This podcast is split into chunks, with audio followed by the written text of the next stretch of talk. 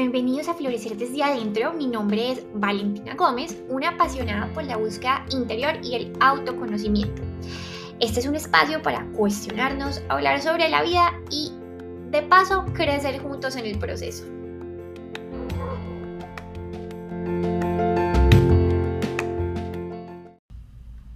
Bueno, hola, bienvenidos a todos a este podcast nuevamente, Florecer desde adentro. Eh, hoy vamos a tocar un tema súper interesante que es sobre astrología, que a mí me preguntan un montón de astrología y realmente siento que sé, pero lo normal. Y me gustaría, me gusta pues traer mucha gente que sepa, que comparta su historia, su experiencia y por eso dije, ya sé que va a ser el próximo podcast, voy a invitar a Eli, porque, pero mejor dicho, antes que nada quiero que Eli se presente, nos cuente sobre ella un poco, Hola, hola Vale, hola a todos. Primero pues darte las gracias por invitarme a tu espacio, que es un espacio tan hermoso y que me encanta. Y bueno, yo me presento, yo soy Eliana y en redes me encuentran como La Bruja Moderna. Soy astróloga y soy artista evolutiva. Y bueno, me dedico a interpretar los mensajes de las estrellas. Qué lindo, me encanta. Bueno, entonces como entrando en materia, cuéntanos un poquito para mí esto es astrología para dummies. Mm, ¿Qué es la astrología? ¿De dónde nace la astrología y por qué es importante? Bueno, la astrología es el estudio de las estrellas. Veamos que si dividimos la palabra, vemos astro y logos, logos estudio, astros estrellas. Entonces es el estudio de los cuerpos celestes y cómo su energía influye en nosotros. La astrología es muy antigua, viene de la antigua Grecia, de Egipto, y básicamente para lo que la usaban era para, uno de los usos que tenía básicamente las cosechas, para ver en qué momento era bueno sembrar, en qué momento era bueno em, cosechar, ese era uno de los usos que tenía.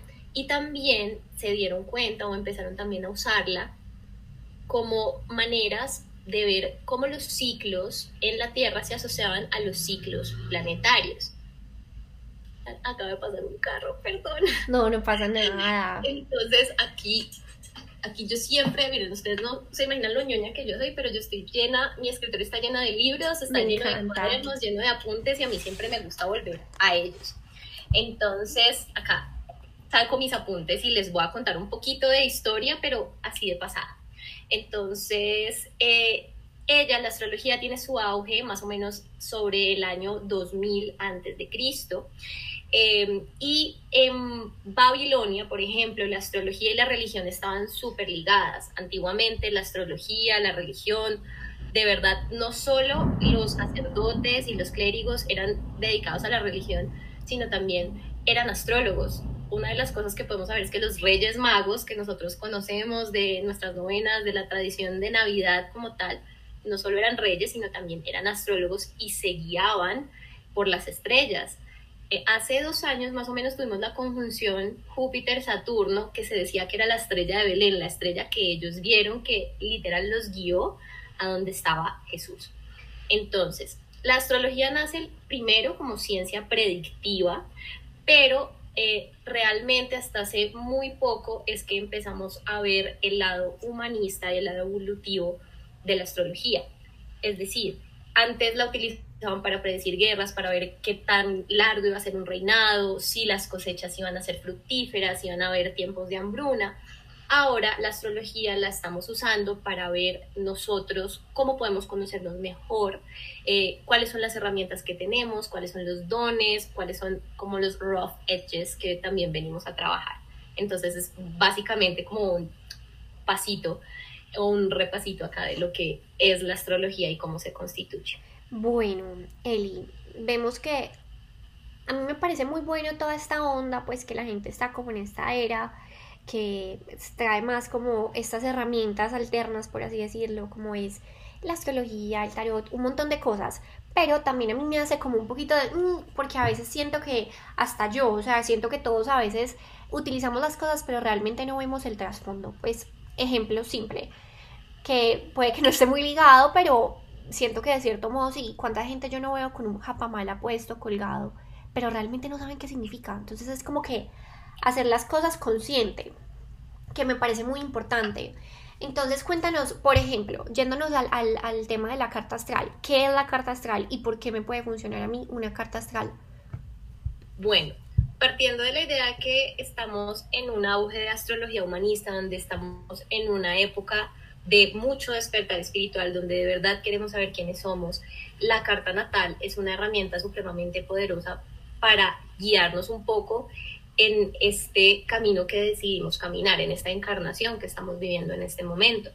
Entonces, la carta natal es como diría una de mis amigas astrólogas, la plutonisa, es como tu pasaporte, es tu huella digital, ¿sí?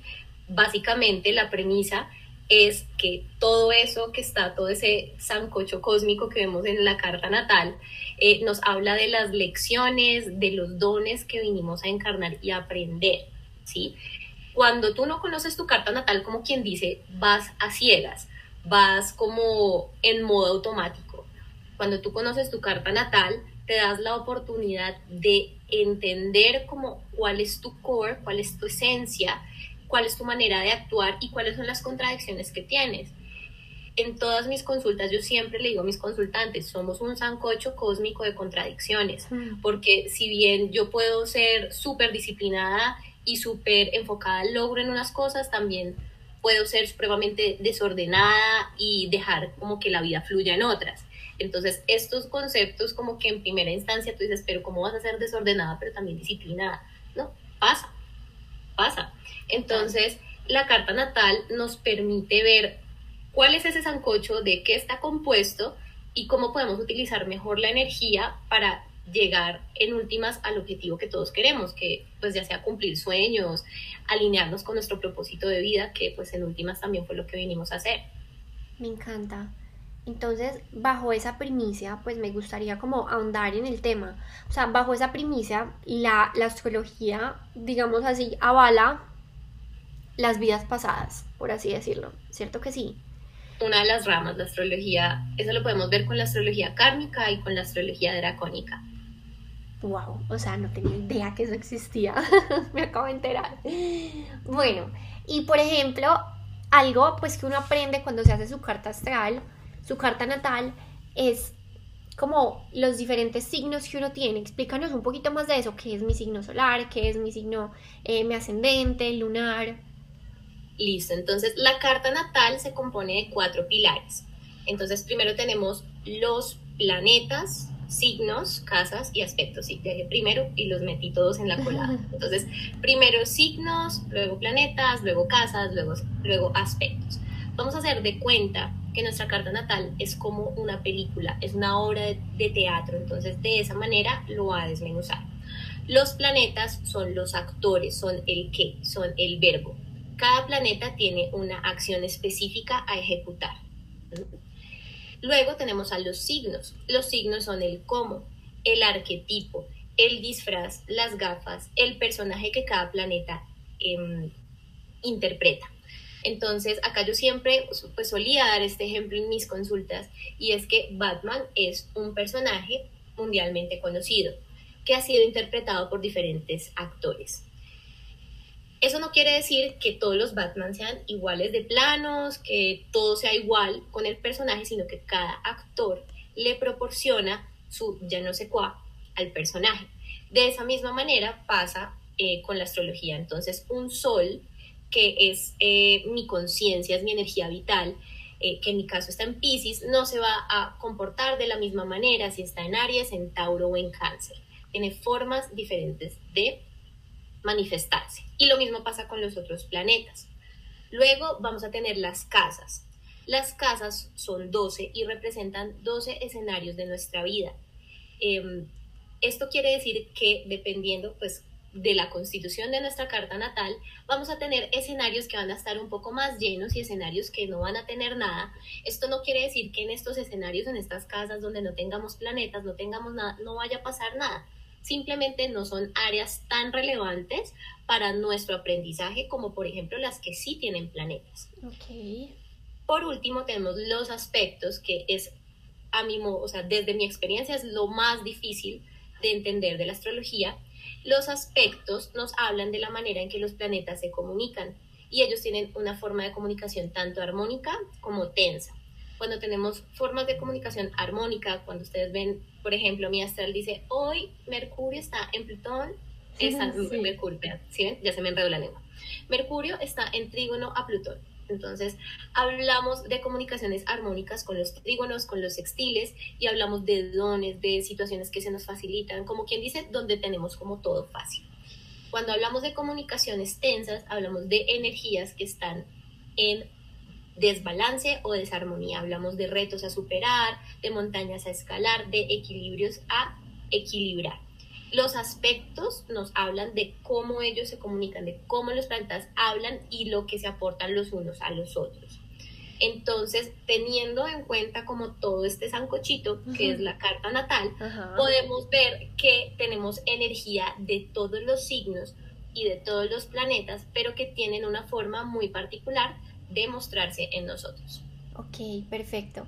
Entonces, por ejemplo, ¿cómo uno sabe, o sea, digamos, uno nace a X hora, o sea, explícanos exactamente qué simboliza, por ejemplo, o sea, de lo más mínimo, qué sería, por ejemplo, nuestro signo solar y cómo se ve, como en teoría en el, en el cielo, el signo lunar y el ascendente, que es como los tres, como los más, digamos así, importantes. Listo. Entonces, el signo solar es como eh, el signo básico. Voy a tomarlo de esta manera, como cuando yo le pregunto a Vale, Vale, ¿tú qué signo eres? Y Vale me va a decir Sagitario. vale, Sagitario. ¿Eso qué quiere decir? El signo solar de Vale es Sagitario porque el Sol estaba transitando el signo de Sagitario cuando Vale nació. ¿sí? El Sol se demora 30 días en transitar un signo, porque cada signo se divide en 30 grados, un grado por día. Entonces, mi signo solar es la temporada, es el momento eh, donde el Sol está. ¿sí? creo que acá me súper enredé, pero no, creo te que entendí, te entendí, te entendimos. Segundo, tenemos la luna, el signo lunar. El signo lunar. Pero tapo paréntesis y digamos, por ejemplo, entonces, ¿cómo, cómo se proyecta el signo solar en nuestra vida? O sea, ¿cuál es su verdadero significado? El signo solar es muy importante, pero no nos define. ¿sí? Hay que partir de esa premisa. Es súper importante, el sol es nuestra fuerza vital, es nuestra energía, es nuestro ego, es nuestra conciencia, es eso que nosotros, con lo que nos identificamos, pero también con lo que de verdad queremos llegar a ser. Ese es el signo solar. Es eh, parte importante, parte core de nuestra identidad. La frase para definir al sol es yo soy. Ok. Eso es el signo solar. Si bien no es lo más importante o, si bien no es lo único importante porque si tiene un grado de relevancia bastante alto, al sol, el sol no viene solo. Al sol lo acompañan otras energías. Ok. Entendido. Listo. Bueno. Dale. Voy a continuar con la luna entonces, la luna, el signo lunar, nos va a hablar de nuestro mundo emocional. La frase para definir a la luna es yo siento. Entonces, la luna, su ciclo demora 30 días. La luna se demora más o menos unos dos días y medio en cambiar de ciclo. Entonces, la luna nos va a hablar de lo que nos nutre, la luna nos va a hablar de lo que nos sostiene, de lo que nos hace sentir seguros, de cómo nos gusta, de cómo cómo queremos nosotros. La luna es nuestra base emocional, es nuestro alimento. La luna representa también nuestra relación con mamá y con la maternidad. Entonces, para mí el signo lunar es, yo siempre se lo digo también a mis consultantes, y el signo lunar es básicamente el que sale cuando estás borracho. Sí. Es el inconsciente, ¿sí? Hagan de cuenta que el signo solar es el mundo consciente, o sea, el cerebro consciente, como ese 15%, y el otro 85% es la luna. Okay. la luna me habla de lo que me da refugio a mí, me habla de, y citando también a mi maestra Elena Munera, habla de las conductas instintivas. Entonces yo les voy a dar un ejemplo. Ustedes van a, están cocinando algo y ponen, no sé, sin querer la mano en la estufa y se queman. Entonces yo ya tengo este recuerdo de que no puedo poner la mano en la estufa porque me va a quemar de esa misma manera funciona la luna, ¿sí? Ella es la que me protege. Ok, entendido. Y por último, el ascendente para mí es el signo más importante porque el ascendente es el que le da inicio al dibujo de nuestra carta natal. Es muy importante saber la hora de nacimiento porque si nosotros no tenemos esa hora, es eh, muy complejo dibujar nuestra carta. Es decir, podemos saber el signo donde está el sol, pero no está la casa, no conocemos la casa. Entonces, como quien dice, tenemos una interpretación como a medias. ¿sí? Entonces, el ascendente es el filtro, ¿sí? El, el, ascendente es el filtro a través del cual yo veo la vida. Es una energía externa a mí, es decir, eh, em, a medida que yo voy creciendo la voy integrando, porque no, a, a diferencia del sol y de la luna, que sí son energías que son muy mías, que yo reconozco como mías, el ascendente es una energía externa. Entonces la vida me pone en situaciones o me acerca a personas que tienen esta misma energía más integrada para que yo aprenda a integrar, ¿sí? Es lo que la vida me pide integrar. Podemos hacer de cuenta que eh, nuestra carta natal es como un carro y el o sea, es un camino y el ascendente es ese carro en el que nosotros vamos eh, conduciendo por ese camino. Ok.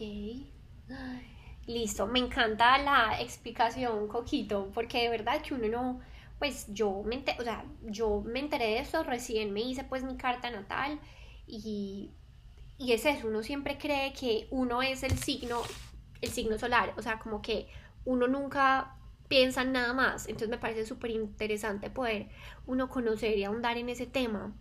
Mm, bueno, Eli, y por ejemplo, entrando un poquito al tema de los, de los signos, si nos pudieses dar, como ya esto es como astrología para dummies, un poquito de el significado de cada signo. Listo.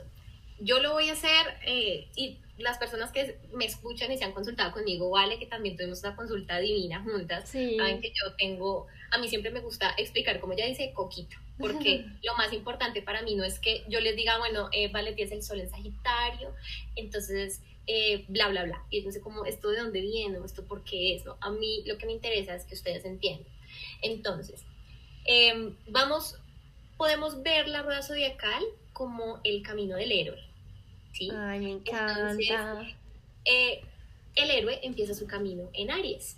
¿Y Aries qué representa?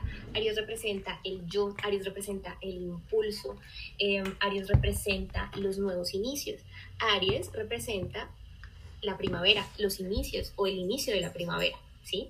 Entonces podemos ver, Aries es un signo cardinal, los signos cardinales nos van a hablar de los inicios. Entonces, Aries es fuego, Aries es chispa, Aries, a mí siempre me gusta decirles, y vean, una forma para definir, y les voy a dar como las frases con las que yo defino los signos, la energía Aries es sin mente como las Barbies. La energía Aries es el que tiene miedo a morir, que no nazca, porque ellos le dicen sí a todo, ellos se lanzan, ellos, ellos, son, ellos no son pienso, luego existo, sino más bien existo, luego pienso. Me encanta. Eso es la energía Aries. Luego, eh, o sea, el héroe primero es, y luego tiene que concretar, ¿sí? Entonces, la energía Tauro, que es la que viene después de Aries, nos habla de la concreción. Si bien Aries es súper bueno para empezar, para lanzarse, le cuesta concretar. O sea, las personas que tienen energía Aries muy marcadas son muy dispersas, pero las personas que tienen energía Tauro, que es la energía que vienen, son las que em, concretan. La energía de Tauro es de concreción. Tauro nos habla mucho del placer y de la sensualidad porque experimentamos todo a través de los sentidos. De eso es lo que nos habla Tauro. Como yo definiría, a Tauro siempre lo definen como súper trabajador, pero no es que a Tauro le guste trabajar, es que Tauro tiene que trabajar para vivir la vida que le gusta. Las personas con energía Tauro muy marcada para mí son como el meme que dice, esto no estaría pasando si mi apellido fuera Kardashian. Sí. Literal. Total. Porque ellos les, o sea, ellos les gusta disfrutar de las cosas buenas de la vida, una buena comida, em, el arte, pero todo lo que puedan experimentar a través de los sentidos va a ser muy taurino. Son personas muy constantes, pero mm, también nos puede pasar que pueden ser un poco tercas porque ellas son, Tauro es un signo fijo. Tauro está ubicado como en la mayoría de lo que es la primavera, es decir, el grueso de la estación, lo que se mantiene, dónde está. a los signos fijos no les gusta cambiar de opinión. O sea, ustedes conocen, o sea, la persona Tauro, Escorpio, Leo y Acuario, o sea, buena suerte hacernos cambiar de opinión. Sí. Es bien difícil. Entonces, eh, nos habla de la capacidad de concretar. Tauro es concreción, Tauro es disciplina, pero a Tauro le gusta la plata. Tauro es el signo del dinero, para gastarlo y pasarla rico, básicamente. Luego de eso tenemos a Géminis, y Géminis, la temporada Géminis se ubica en el final de la primavera. Géminis es un signo mutable, entonces eh, Géminis es curioso, Géminis es comunicador. Ustedes han escuchado que a los Géminis nos encantan los chismes, pero es que nos gusta estar informados y nos gusta saber, es que no podemos evitarlo, ¿sí? Em, la energía Géminis es muy em, cambiante, ellos son signos mutables y la, la mutabilidad implica esta capacidad para adaptarse. ¿sí? Entonces yo de Géminis diría que es eh, la adaptabilidad, eh, lo camaleónico, eh, la capacidad de adaptación. Y de, pues sí, ya sé, ya dije adaptabilidad, pero eso es mucho Géminis, ¿sí? ¿Qué pasa con Géminis? Quiere saberlo todo.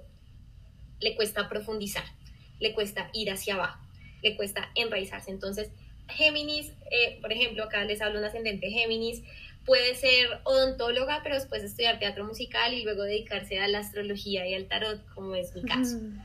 Como quien dice, hacemos mucho y vivimos muchas vidas por esa capacidad de adaptarnos. Y con eso terminamos la etapa de la primavera. Y luego viene cáncer. Cáncer es el primer signo de agua. Y me vuelvo un poquito a Géminis. Géminis es aire. Y aire, el aire que lo representa, la mente. Todos los procesos de pensamiento. Luego encontramos nuestro primer signo de agua, que es cáncer, y cáncer se ubica al principio del verano. Cáncer también nos habla de inicios. A mí al principio me, me costaba como mucho entender la energía cáncer como cardinal porque cáncer representa la casa, lo seguro. Eh, cáncer es la mamá, o sea, las personas que tienen energía cáncer muy marcada son las mamás del grupo. Yo, mi signo lunar, cáncer, literal.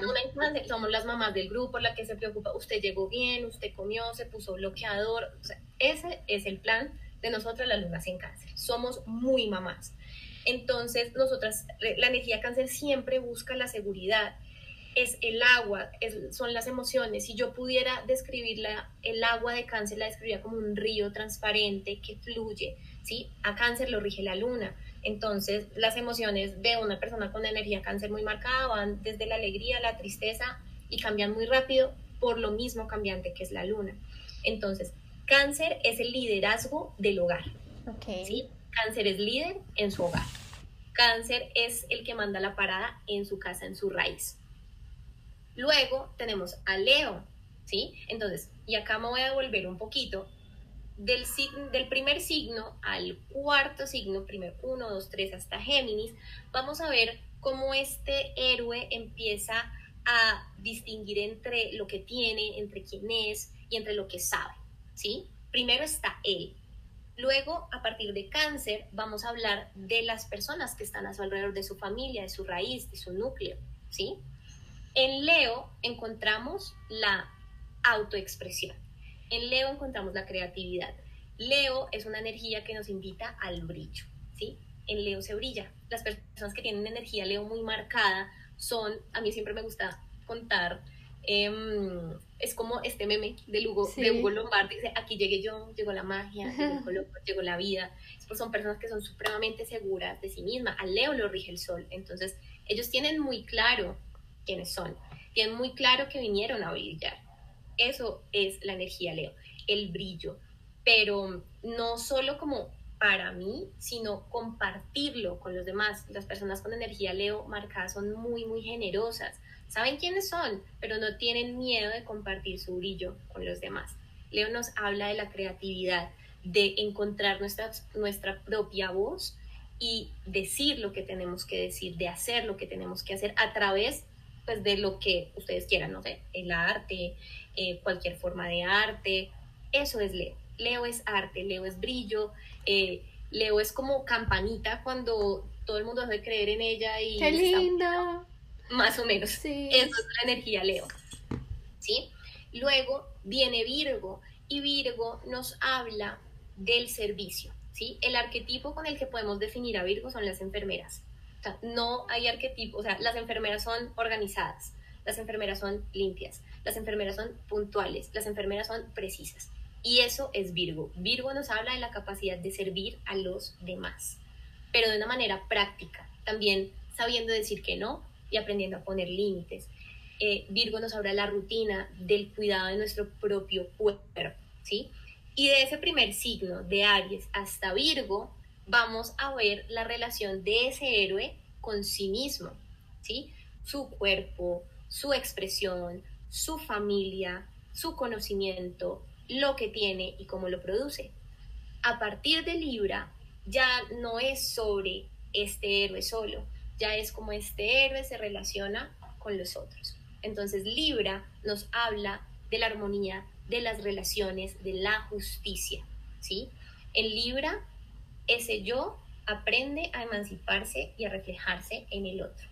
En Libra yo encuentro mi identidad de la misma manera que yo me relaciono con los demás.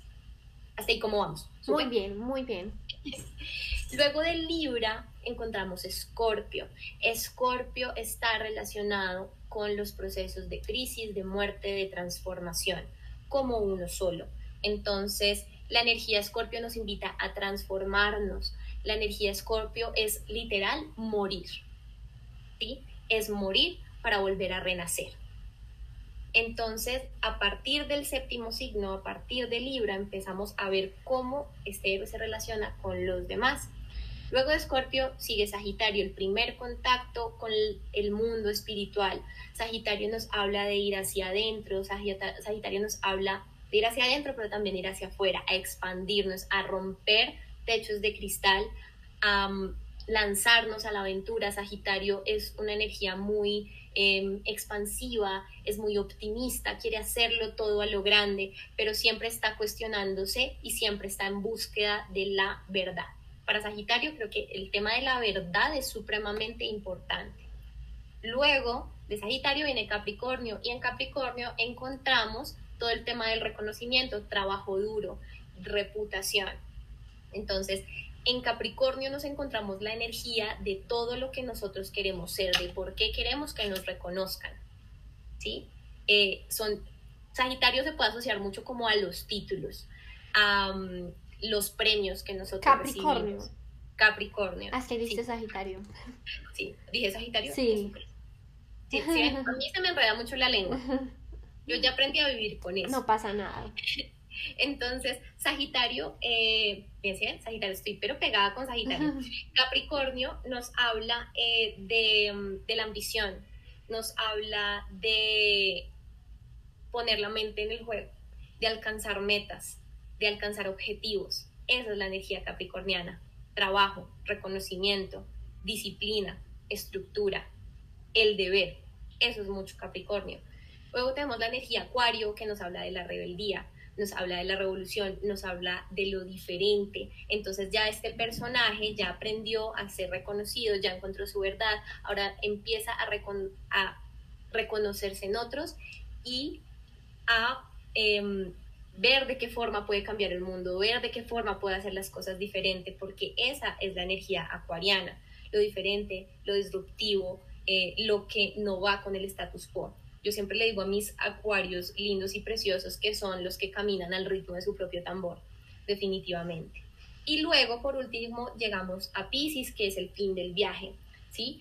Pisces nos habla de la trascendencia, Pisces nos habla del amor incondicional, Pisces nos va a hablar de ese lugar donde los límites del ego se desdibujan completamente para que el alma pueda trascender y conectar con el inconsciente colectivo. Y ese es básicamente el fin del viaje del héroe en la rueda zodiacal. Me encanta, o sea, demasiado buena esa explicación, pero me gustaría que también nos contaras un poquito, o sea, a grosso modo, porque muchas personas no saben qué es el camino del héroe. Entonces, a ver, si tú nos puedes explicar claro que poquito y cómo lo, o sea, cómo se asocia a la astrología, ¿me entiendes? Como que yo lo, lo entendí como arqueotípicamente con los signos y todo, pero, o sea, más claro cómo se asocia este camino, qué es el camino del héroe y por qué se asocia a la astrología. Listo. El camino del héroe, yo, yo me he encontrado varias veces con esta premisa, con esta teoría del camino del héroe, no solo en astrología, sino también en el estudio del tarot y en el estudio del teatro musical. Entonces, se los voy a poner eh, de la forma que mejor lo entiendo yo y es con una película o con una obra de teatro. Entonces, eh, vamos, vamos a poner una película como ejemplo y la que se me viene a la idea, eh, a la cabeza primero es Moana. O sea, Moana es nuestra protagonista. ¿Sí? Moana, primero, o sea, Moana siente este llamado a la aventura, ¿sí? Pero le da miedo todavía salir, ¿sí? Eh, el camino del héroe nos va a hablar como de el arco de desarrollo de esta persona o de este personaje en esta historia, ¿sí? Entonces, a ella primero, ella primero el mar la llama y ella quiere ir, pero como que le da miedo y después se lanza a lo desconocido, va a encontrarse con ciertos personajes, va, a encontrarse con ciertas situaciones que van a formar su carácter y que van a formar al final, o sea, que van a formarle que al final nos van a mostrar como em, de verdad la, la, mejor versión de Moana, lo que ella siempre soñó ser. O sea, es el camino que cada ser humano, entre comillas, debe transitar para encontrarse con su higher self. Exacto. O sea, con su mejor versión. Todos de una u otra forma eh, transitamos muchos caminos del héroe en nuestras vidas. Yo creo que eh, el colegio, la educación, la misma universidad, es, son pequeños caminos de héroe para que, me trabé otra vez, em, que constituyen la historia que es nuestra vida, ¿sí? Entonces, si lo aplicamos, por ejemplo, un poco al tarot, nuestro personaje aquí vendría siendo el loco y él recorre los 20, eh, 21 arcanos, son 22, eh, del tarot y cada arcano es algo que él tiene que aprender. Entonces, por ejemplo, el, el loco él es el inocente, el que todos sus caminos son sus caminos, quiere lanzarse a la aventura. En el mago tiene los recursos, pero no tiene la sabiduría, ¿sí? Para poder manifestar. Después pasa a la, a la suma sacerdotisa y la suma sacerdotisa es la que tiene la sabiduría para que él pueda manifestar. Llega la emperatriz y la emperatriz ya tiene la sabiduría para manifestar, porque la emperatriz es manifestadora. Luego de manifestar llegamos al emperador y encontramos la estructura, ¿sí? Y así básicamente hasta llegar al mundo, ¿sí? Al juicio y al mundo que nos habla de cierre de ciclos y de volver a empezar. Lo mismo empieza, Aries empieza el ciclo y Pisces lo cierra. Y es como un never ending story. Ok, es como esas, esos arquetipos y esas enseñanzas que, que debemos transitar. Sí. Caracterizado como por cada uno de, de los signos. Sí, claro que sí. Listo, porque como que uno, uno medio se ha escuchado la teoría, como que mm, intenta enlazarlo, pero a veces como que no es demasiado claro. Y me parece muy linda esa analogía porque yo jamás lo había visto así. Sí, es súper bonito, es súper, súper interesante porque eh, de alguna forma, por ejemplo, para mí Aries o la energía Aries se manifiesta en cómo yo me conecto con mis grupos, con mi comunidad, porque Aries rige mi casa 11, mi carta natal. ¿Sí? Eh, por ejemplo, eh, Pisces para mí rige todo el tema que es reconocimiento en medio cielo. Entonces, lo bonito de la astrología es que uno empieza a adquirir como este conocimiento y es un telar, porque tú empiezas a entretejerlo todo y cada tejido es completamente diferente y es hermoso. Todos son hermosos porque todos vienen a enseñarnos algo. Siempre me preguntan como, ¿y tú cómo ves mi carta? ¿Y te parece linda? No, a mí todas las cartas me parecen súper lindas. Cada, carta tiene algo diferente para mostrar y es inexplicable y es increíble. Y algo súper importante como para terminar, como una anotación, y es como en todo en la vida, o sea, yo creo que en general, o sea, por ejemplo, esto que están haciendo de Human Design, que es como otros temas, los enneagramas, bueno, ahora ya la carta natal, etcétera. Yo siento que a veces inconscientemente las personas se encasillan en lo que son entonces también me gustaría hacer esa anotación de esa es una energía disponible que uno tiene, como que una energía que hay, pero no necesariamente, si me entiendes, como que uno decide cómo utilizar esa energía. Entonces no, siento que eso no es algo que nos marca 100%, entonces tampoco dejarnos como Dejar que ese sea como, como, como pues, como el deber ser. Claro, sí, o sea, tampoco es que ahora vamos a decir es que, pucha, es que Mercurio está retrógrado, le echarle, o sea, no asumir la responsabilidad de nuestra propia vida por quererle echar la culpa a lo externo. ¿sí? Eso funciona para todo. Entonces, si bien eh, somos seres espirituales, seres físicos, em, tenemos muchas herramientas al alcance que nos pueden ayudar a dar forma a quienes somos, pero tampoco podemos dejar que esto, pues, em, de alguna forma nos predisponga o echarle la culpa a las cosas cuando nosotros no queremos asumir. ¿sí? Igual, eh, cada quien está en control de su propia vida y de su propio ser y eh, somos libres de tomar nuestras propias decisiones. Tenemos es una ayuda, pero igual esto no va a definir, esto no va a marcar. Exacto. Esto lo que nos va a hacer es, nos va a ayudar. Exacto, es una guía, pero también no, no como no encasillarnos, utilizar todo esto porque no, o sea, para uno será la astrología, para otros serán otras herramientas, está bien. Yo creo que cada uno en su camino va encontrando todo lo que se, pues como con lo que se sienta identificado y lo que le ayude más y está perfecto. Y la astrología me ha parecido una herramienta increíble, pues como decía él al principio, porque es como uno también conocerse desde otra perspectiva y entender un poquito de dónde vienen ciertos patrones y por qué, pues como que encontrarse con esas partes de uno que uno no sabía que estaban ahí, pues como hacerlas más conscientes, esa es la palabra.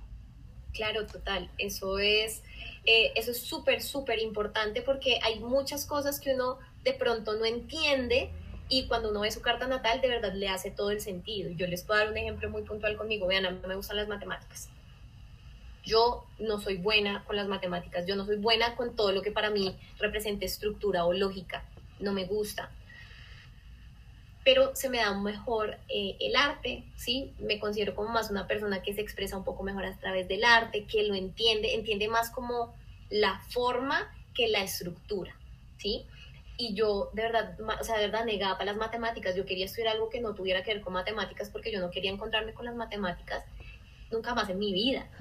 Y después estudiando mi carta natal, yo tengo uno de los mercurios más débiles que he visto estudiando mi carta. Mi mercurio está en exilio, mi mercurio está en caída, que está en Pisces, o sea, mi mente es como em, una gran mancha de colores y desorden por todo lado. Entonces empecé a entender que, bueno, o sea, yo puedo ser muy buena para otras cosas, como por ejemplo para eh, canalizar estos mensajes, conectar con la gente, comunicarme con la gente, pero definitivamente lo que es la lógica, la matemática, la estructura no va conmigo y no pues por eso voy a empezar a darme palo. Total. Me permite ver cuáles son las áreas en donde yo me puedo desempeñar mejor y cuáles definitivamente como que no son lo mío. Exacto. Yo creo que cada persona tiene, o sea, tiene algo especial y no, o sea, todo el mundo tiene su luz en diferentes aspectos y eso está perfecto. O sea, ¿qué tal que todos fuéramos iguales? Pues esto sería muy aburrido. Exacto, literal. Y bueno, Eli, gracias por tu tiempo, gracias por acompañarnos, eh, por esta breve clase, literalmente, por contarnos un poquito más. Yo creo que las personas, pues yo aprendí mucho realmente, porque de verdad que hay cosas que yo todavía, pues, me queda muchísimo por aprender. Y qué bueno que eso sea como un abrebocas para que las personas se animen más, conozcan su carta natal. Eli da citas, te explica súper bien la carta natal, o sea, explica súper, súper bien todo. Entonces, bueno, para que se animen, Eli, gracias por tu tiempo, por estar aquí. Muchísimas gracias, Vale, por la invitación. La pasé increíble. Me encanta tener la oportunidad de comunicar todo lo que esta herramienta a mí me apasiona y también que sea un poquito, como dice Vale, el abrebocas y que también ustedes se apasionen y se interesen un poquito más por estas herramientas, principalmente pues de la astrología, que fue la que hablamos hoy. Bueno, me encantó estar aquí nuevamente. Recuerda que si te gustó este podcast, no olvides compartirlo, eh, darle like, ponerle estrellitas para llegar hacia muchas más personas. Y bueno, nos encontramos también ahí en, en Instagram. Me pueden seguir como valen.blooming. Igual ahí abajo te voy a dejar el link y también el link eh, para el perfil de Eli para que la encuentren mucho más fácil. Un abrazo gigante y nos vemos en el próximo episodio.